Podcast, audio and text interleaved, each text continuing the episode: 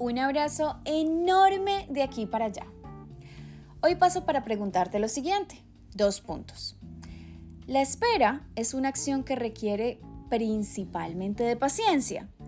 Pero, ¿qué podríamos hacer mientras esperamos el obrar de Dios? Bueno, pues si quieres conocer al respecto, te invito a seguir escuchando porque esto es real.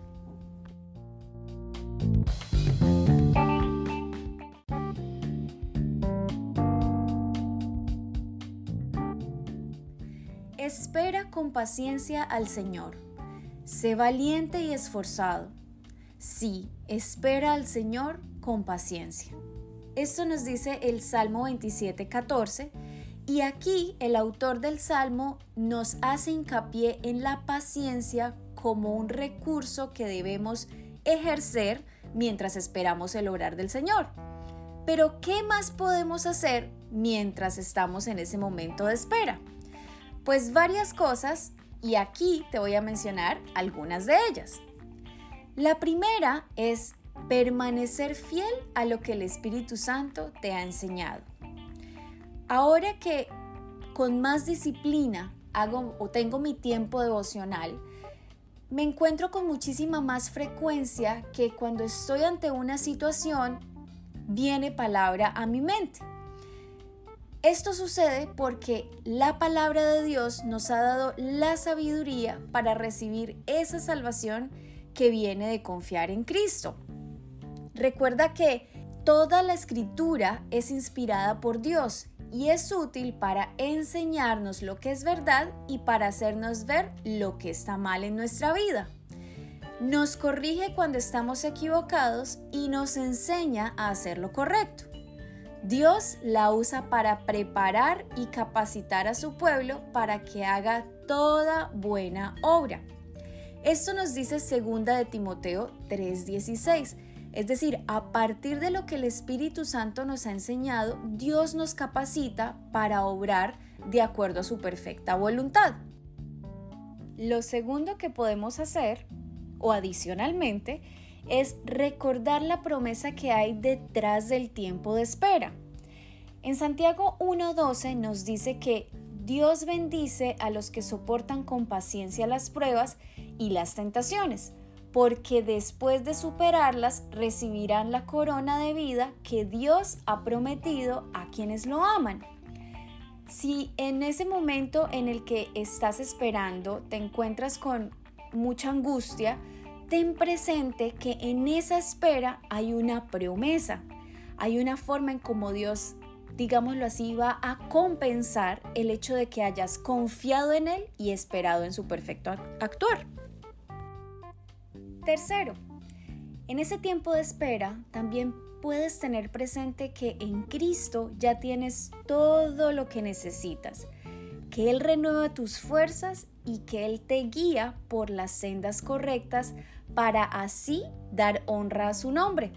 Así nos dice el Salmo 23, versículos 1 y 3. Cuarto, en ese tiempo de espera también puedes reconocer que Él está ahí contigo. Tú no estás con cualquier persona, estás con aquel a quien el viento y las olas obedecen. Si no sabes a qué hago referencia, estoy hablándote de ese episodio en el que los discípulos están con Jesús en la barca, en una barca y se desata una gran tormenta y los discípulos muy angustiados despiertan a Jesús y Jesús con solo decir silencio, cálmense, no a los discípulos sino a las olas y al viento, las olas y el viento respondieron en obediencia y la tormenta cesó. Este es un episodio que está relatado en Marcos 4 del 35 al 41. Ese mismo Jesús a quien el viento y las olas obedecen es el mismo que está contigo en ese tiempo de espera. Quinto, en ese tiempo de espera puedes confiar en que Él conoce tu realidad y que ha escuchado cada una de tus oraciones. Escucha lo que dice el Salmo 139, 16. Este dice, me viste antes de que naciera cada día de mi vida estaba registrado en tu libro. Cada momento fue diseñado antes de que un solo día pasara. O sea, esta situación que tú estás viviendo o este periodo de espera en el que te encuentras no es un momento que tome a Dios por sorpresa. Además, escucha lo que dice Lucas 11:9. Nos dice, así que les digo, sigan pidiendo y recibirán lo que piden. Sigan buscando y encontrarán. Sigan llamando y la puerta se les abrirá. El hecho de que Él conozca tu realidad no quiere decir que no pidas insistentemente. Sexto, concentra tu atención en todo lo que es verdadero, todo lo honorable, todo lo justo, todo lo puro, todo lo bello y todo lo admirable. Piensen en cosas excelentes y dignas de alabanza. No dejen de poner en práctica todo lo que aprendieron y recibieron de mí, todo lo que oyeron de mis labios y vieron que hice. Entonces el Dios de paz estará con ustedes. Así lo recomienda Pablo en su carta a los filipenses en el capítulo 4 del versículo 8 al 9. El principal objetivo del tiempo de espera es que Dios pueda desarrollar el carácter de Cristo en cada uno de nosotros, pero también lo podemos ver como un espacio para evaluar en quién hemos puesto nuestra confianza y quién gobierna en nuestra vida.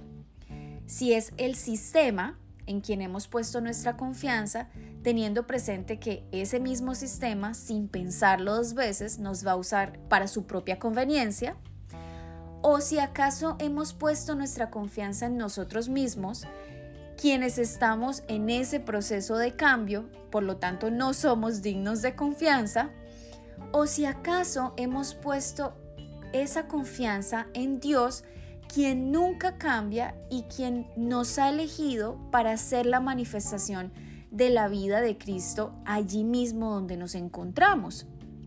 Por medio de las pruebas podemos saber en quién de estos tres hemos puesto nuestra confianza, por lo tanto también podemos saber quién es quien gobierna nuestra vida. Por último, quiero dejarte un desafío.